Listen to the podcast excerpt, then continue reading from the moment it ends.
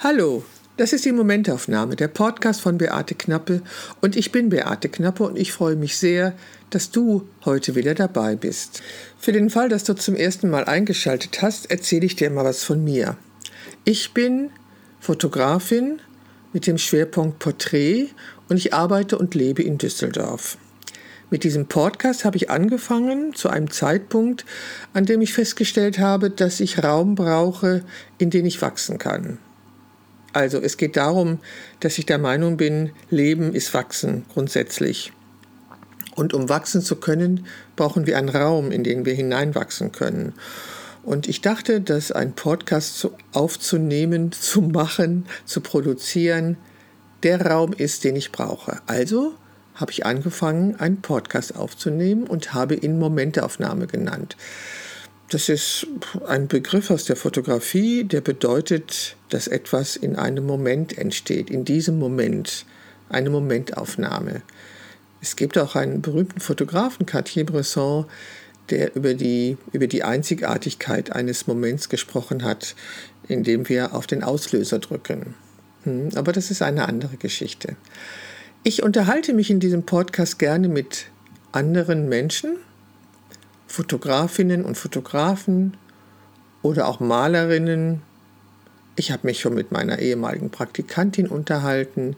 Ich habe ein Gespräch geführt mit meiner Visagistin und einem Model, einem Mann, aus dem wir an diesem Tag eine Frau gemacht haben. Mm, das war so, dass er im Internet davon gesprochen hat, dass er ein ganzer Kerl sei und er würde gerne mal wieder fotografiert werden. Und das hat bei mir die Idee angetriggert, dass wir aus diesem ganzen Kerl mal eine Frau machen. Das habe ich zusammen mit meiner Visagistin, der Lilly, gemacht. Das war ein schönes Projekt und wir haben uns auch darüber unterhalten, soweit ich mich erinnere. Oder war das nicht so? Okay, ich bin halt nicht mehr die Jüngste. Ich bin 71 Jahre alt und in einem halben Jahr werde ich 72. Und es ist so, dass mir manchmal Dinge äh, entfallen, dass ich Dinge vergesse oder mich nicht erinnere oder so. Obwohl gerade im Moment in meinem Leben eine Zeit ist, in der ich mich an sehr viele Sachen erinnere, an Sachen aus meiner Vergangenheit. Das hat auch damit zu tun, dass ich angefangen habe, meinen Keller aufzuräumen. Und der Hintergrund dazu ist, äh, dass ich meinen Nachlass ordnen möchte. Das hört sich jetzt irgendwie ähm, so nach Tod und Beerdigung an. Nee, nee, darum geht es mir nicht. Ich habe noch vor, sehr, sehr lange zu leben, aber es gibt halt sehr viele Dinge, die ich in meinem Leben angesammelt habe und die möchte ich gerne ordnen. Also unter anderem möchte ich meiner Tochter, der diese Aufgabe zufallen würde, nach meinem Tod, das hier alles irgendwie aufzulösen, keinen chaotischen Keller hinterlassen und habe angefangen, Kisten zu öffnen und zu sortieren, wegzuschmeißen, zu verschenken. Und in diesem Zusammenhang ist mir halt meine eigene Vergangenheit begegnet. Das waren Belegexemplare zum Beispiel und Bücher und so weiter. Die Belegexemplare kann ich gut gebrauchen, weil ich am 16. Januar eine Ausstellung in Wülfrath haben werde.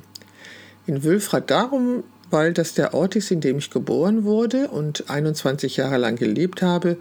Und als ich im letzten Jahr meine große Retrospektive vorbereitet habe, gab es eine Anfrage aus Wülfrath, ob ich diese Ausstellung auch dort zeigen würde. Klar, habe ich gesagt, warum nicht?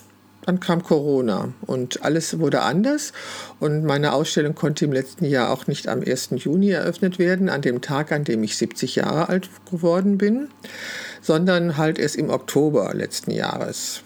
Ähm, Im Oktober diesen Jahres hing ein Teil dieser Retrospektive hier in Düsseldorf in der Parkkultur, wo auch ein Teil meines Projektes Fuck You Cancer hing.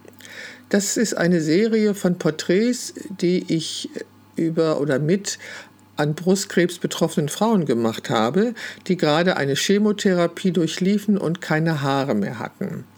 Also diese beiden Ausstellungs, also Teile aus diesen beiden Projekten meiner Retrospektive und diesem Fuck You Cancer, was inzwischen hieß oder heißt, der Angst die Haare vom Kopf fressen, weil ich festgestellt habe, dass nach fünf oder sechs Jahren, nachdem ich dieses Projekt fotografiert habe, im Internet keine Reichweite zu erzielen ist, wenn du im Titel das Wort Fuck hast obwohl ich immer noch der Meinung bin, dass man, wenn es um Krebs geht, gut sagen kann, fuck you, weil Krebs ist so ein großes Arschloch.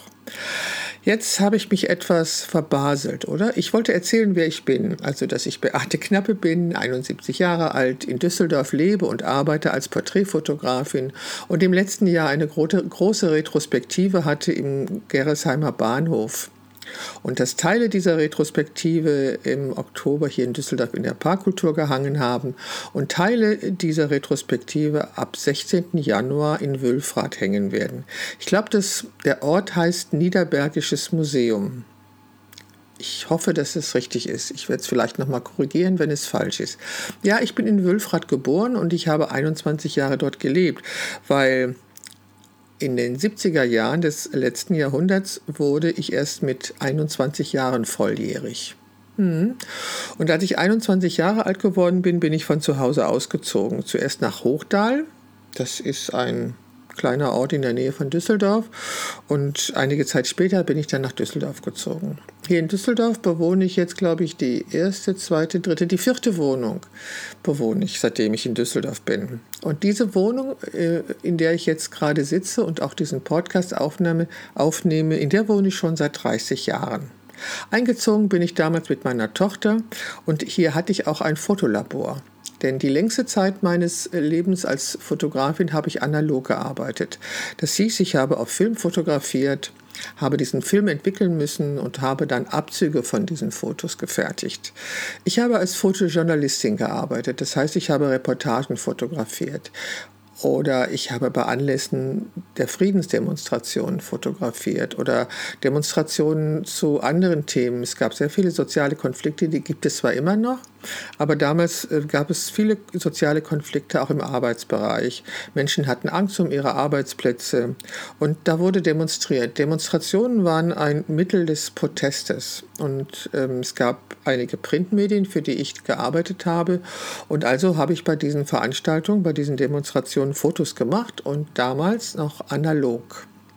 Ja, dann bin ich nach so einer Veranstaltung nach Hause gekommen und in diese Wohnung, in der ich jetzt immer noch wohne, bin in mein Labor gegangen, habe die Filme entwickelt und dann die Abzüge gemacht und dann das Ganze auch auf die Post gegeben, damit es am nächsten Tag in den Redaktionen war. Hm. So war das damals. Es ist heute alles etwas anders. Äh, heute schiebe ich einen Chip in ein Lesegerät an meinem Computer, lese die Dateien aus und kann sie zwei Sekunden später bei Instagram oder bei Facebook zum Beispiel veröffentlichen. Es hat sich viel geändert und inzwischen fotografiere ich auch seit vielen Jahren digital.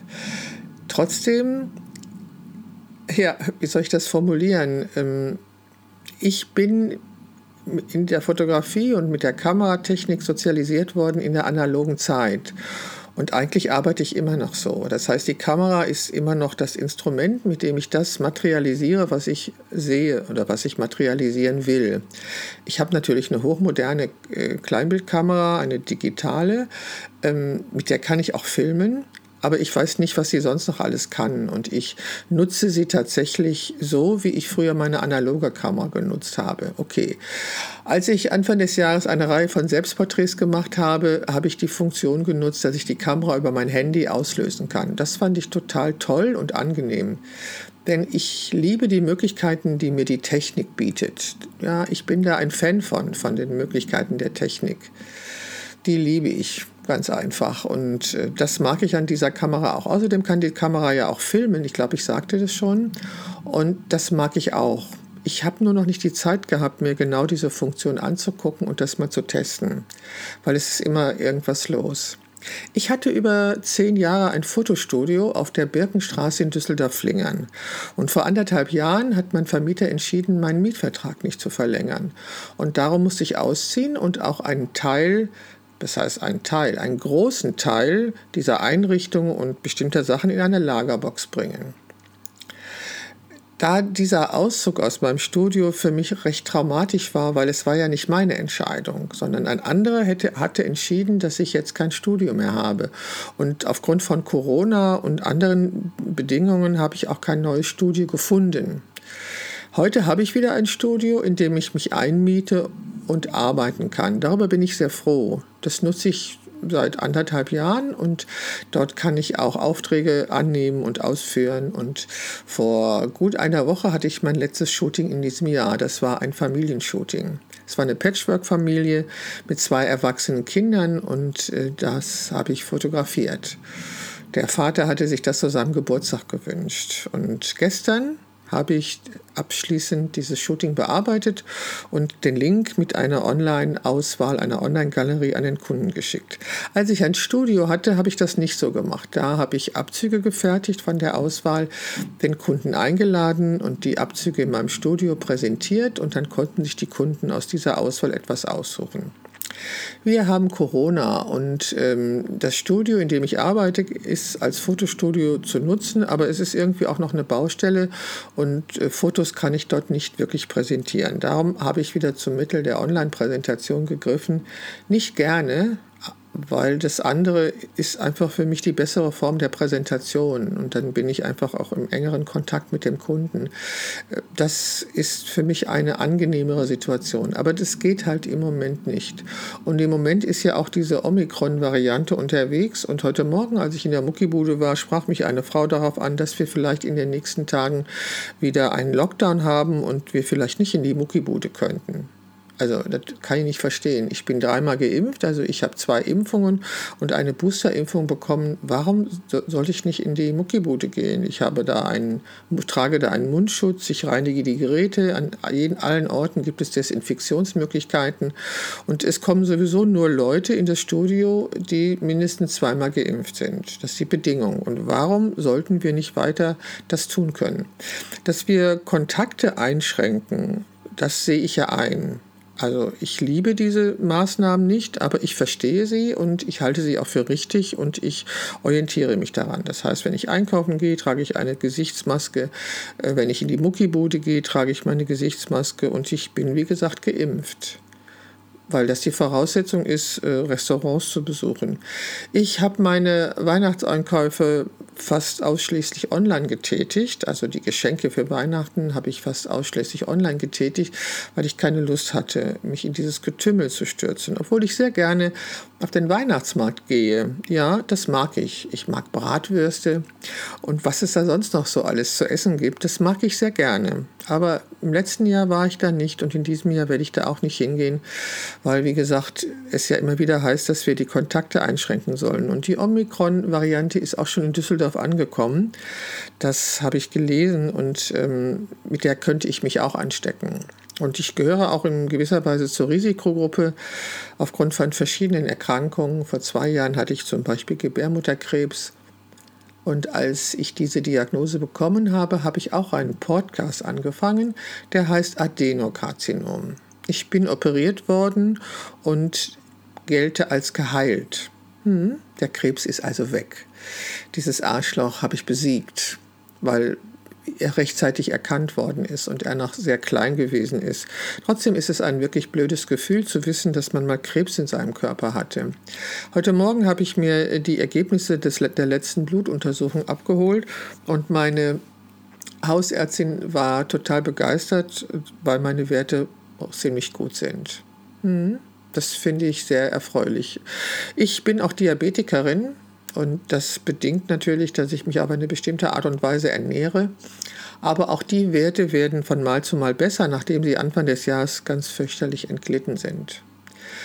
Ja, es hatte auch einen Grund. Und zwar hatte ich seit habe ich äh, rund 18 Jahre lang zwei Hunde gehabt, Negrita und Genie. Negrita ist, glaube ich, 17 Jahre alt geworden und ist im Mai 2020 gestorben. Und, Juni, äh, und Genie ist im März diesen Jahres gestorben. Hm.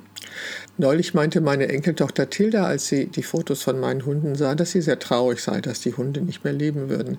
Ja, das bin ich auch. Ich bin traurig, dass diese Hunde nicht mehr leben und es vergeht kein Tag, äh, an dem ich nicht daran denke. Und ich bin auch noch nicht in der Lage, mir neue Hunde anzuschaffen, weil ich äh, die Trauer noch nicht verarbeitet habe.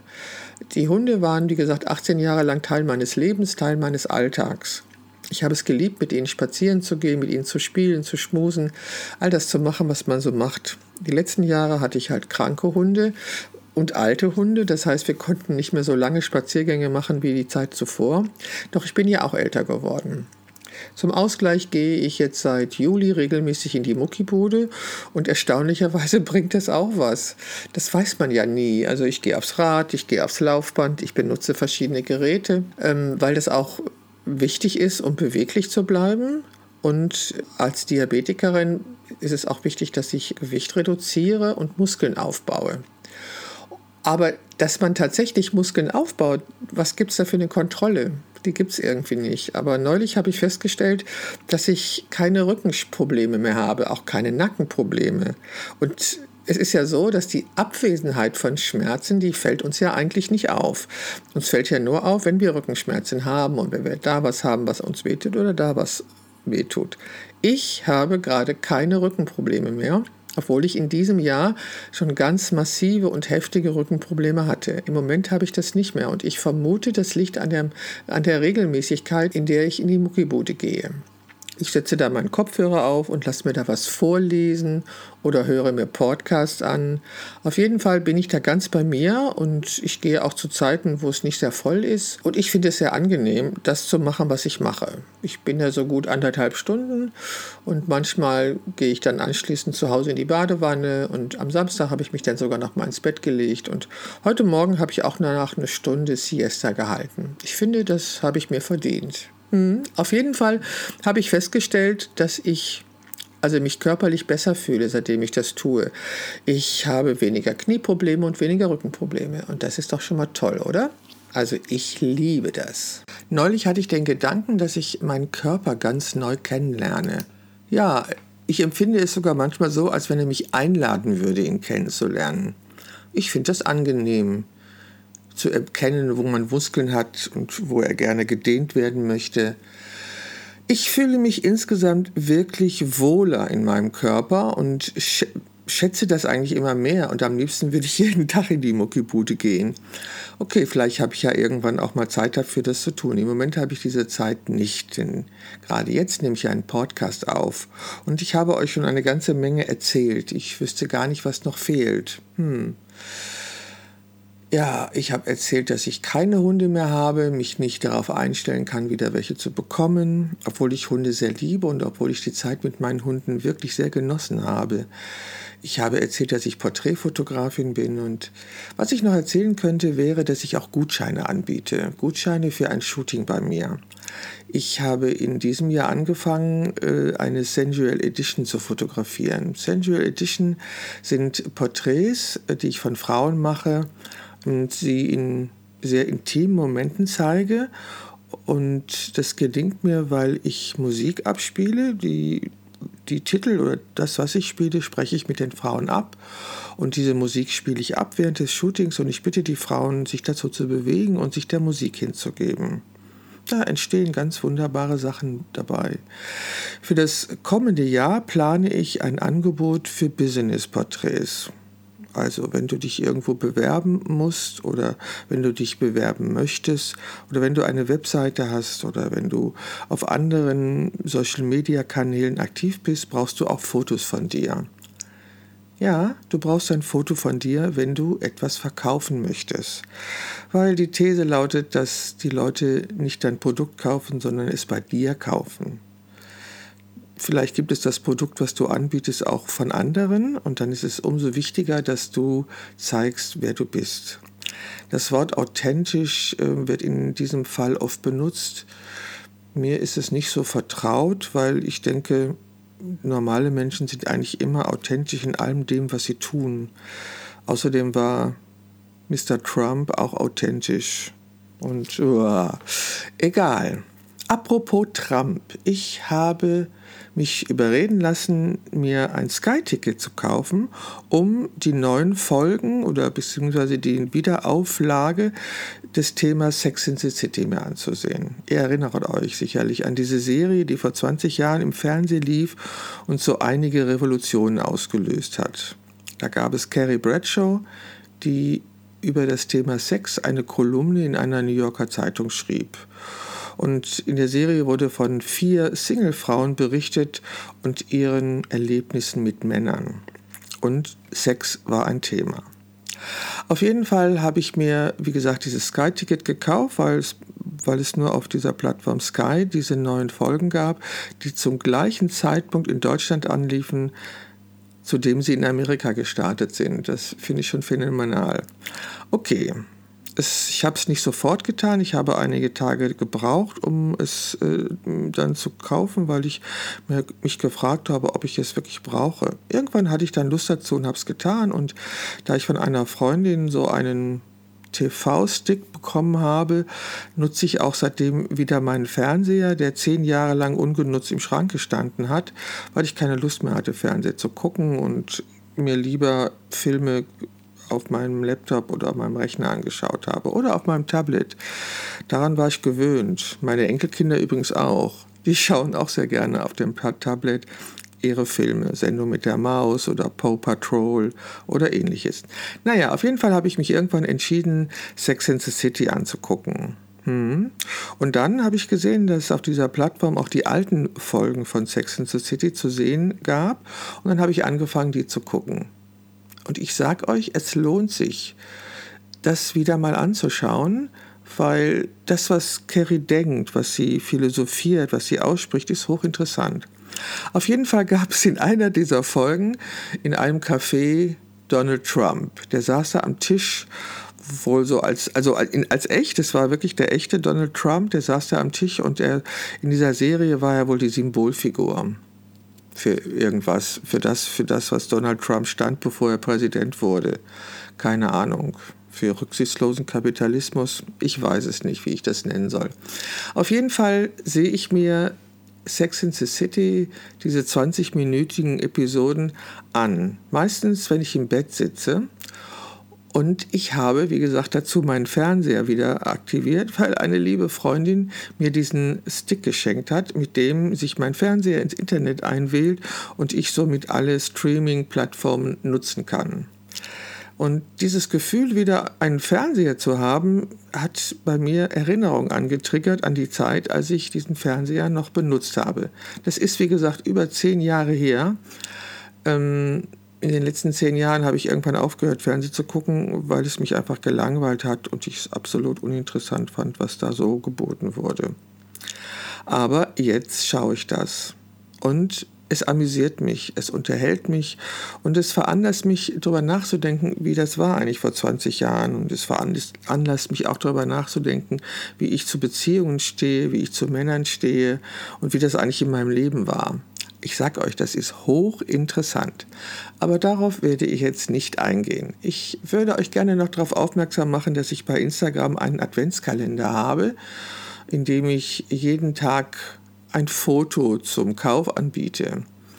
Und wer diese Fotos kauft, hat eine kleine Edition meiner Fotografien. Hauptsächlich stelle ich gerade analoge Fotografien ein, aber gestern war es, glaube ich, äh, ein Foto von Marla Glenn, einer Sängerin, die ich seit vielen, vielen Jahren sehr liebe und die ich zufälligerweise in einem Hotel hier in Düsseldorf getroffen habe, als ich dort einen Auftrag hatte, ein Gespräch zu fotografieren da stand sie plötzlich im Raum und ich habe gewagt, sie anzusprechen und ich durfte sie fotografieren. Also, es gibt bei Instagram einen Adventskalender. Den Link dazu werde ich in die sogenannten Show Notes schreiben. Diesen Podcast kann man sowohl auf meiner Homepage anhören als auch bei iTunes und bei Spotify. Ich würde mich freuen, wenn ihr auch beim nächsten Mal wieder dabei wärt, seid. Wie heißt das eigentlich? Ich würde mich freuen, wenn ihr auch das nächste Mal wieder zuhören würdet, wenn ich hier etwas erzähle. In der Planung sind einige Gespräche. Mal sehen, ob es klappt. Es gibt immer hin und wieder technische Probleme bei dem Gegenüber, so dass ich schon zweimal einen Podcast, den ich geplant hatte, nicht aufnehmen konnte. Aber das schreckt mich ja nicht ab. Und außerdem gilt ja, äh, habe ich ja den Wahlspruch, fange an, bevor du fertig bist. Das heißt, bei mir ist nicht alles perfekt, aber ich tue es einfach, weil ich denke, dass es dir vielleicht Spaß macht und dich unterhält. In diesem Sinne wünsche ich dir eine wunderschöne Zeit.